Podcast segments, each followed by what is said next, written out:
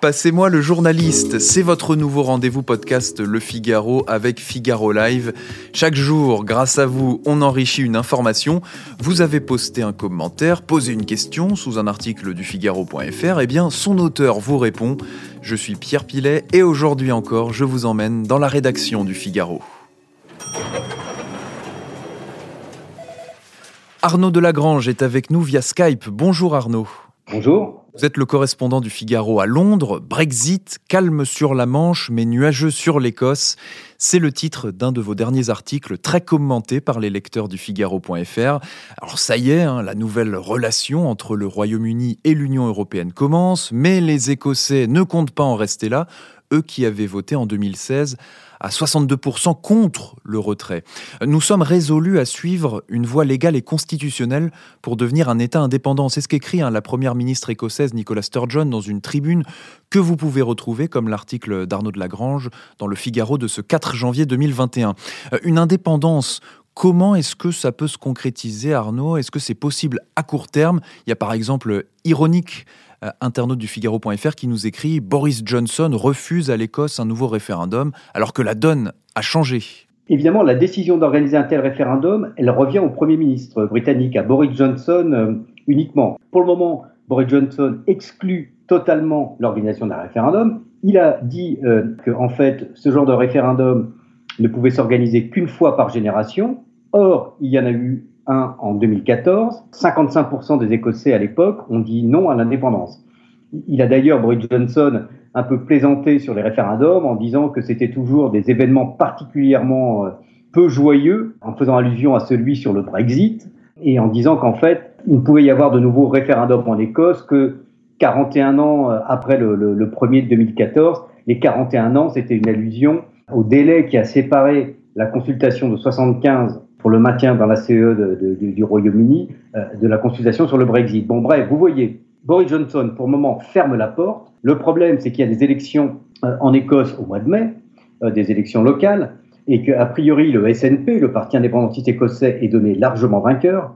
Et donc, il va y avoir une pression certainement énorme sur, sur, sur Londres, d'autant qu'on voit bien que dans l'opinion écossaise aujourd'hui, il y a un mouvement de plus en plus important vers l'indépendance. En tout cas, c'est ce que les sondages tendent à montrer. Donc il y a le Brexit, évidemment, qui est là, qui a, tout changé. Et la deuxième chose, c'est la gestion de la crise du coronavirus. Les Écossais euh, mènent leur propre euh, gestion de la crise, puisqu'on le, sait, au Royaume-Uni, les différentes nations qui composent le Royaume-Uni ont leur propre politique euh, sur le coronavirus. Ces deux facteurs, Brexit plus coronavirus, ont, en tout cas donné du, du carburant aux indépendantistes. Et donc, le, printemps va vraiment être intéressant. Et pour Boyd Johnson, la pression est énorme parce que pour lui, autant rester dans l'histoire comme euh, le personnage politique qui a fait sortir le, le Royaume-Uni du carcan européen. Par contre, être celui qui, est à l'origine du début de la désagrégation euh, du Royaume-Uni, là, c'est quand même beaucoup plus problématique. Autre question euh, issue euh, eh bien de notre communauté du Figaro.fr. Est-ce que l'or noir joue un rôle dans cette histoire, dans ces, velléités indépendantistes? Je vous propose ce commentaire posté par José Bobo qui nous dit bah, Disons pour simplifier qu'un grand nombre d'Écossais ne veulent pas partager les revenus du pétrole avec les autres Britanniques s'ils n'avaient pas de pétrole, ils n'envisageraient même pas une seconde de prendre leur indépendance.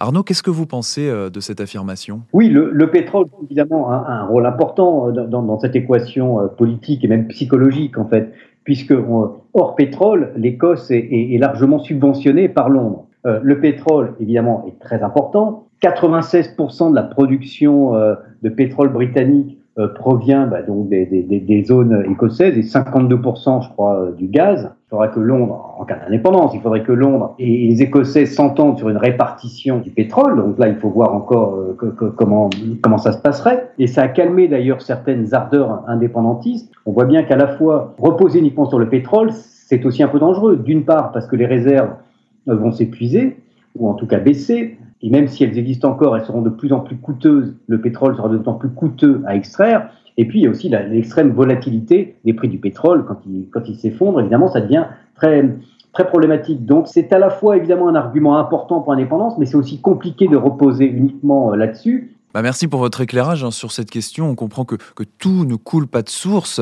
Et, pourtant, hein, si, on, si on veut résumer l'état d'esprit des, des, actuels dirigeants écossais, on pourrait dire étape 1, l'indépendance, étape 2, retour dans l'Union européenne. Enfin, pour ce retour dans l'UE, il y a quand même bon nombre d'internautes du Figaro.fr qui se montrent euh, circonspects. Hein. Pond, par exemple, nous écrit Cela n'est pas certain que si l'Écosse quitte le Royaume-Uni, elle soit acceptée automatiquement par l'UE. Euh, Clovisus, de son côté, euh, bah, nous poste message Il faut que les Écossais se calment. Nul n'a l'intention de les accueillir dans l'Union à ce jour, et certainement pas l'Espagne pour d'évidentes raisons de politique intérieure. Est-ce qu'on pourrait imaginer un, retour d'une Écosse indépendante dans l'UE?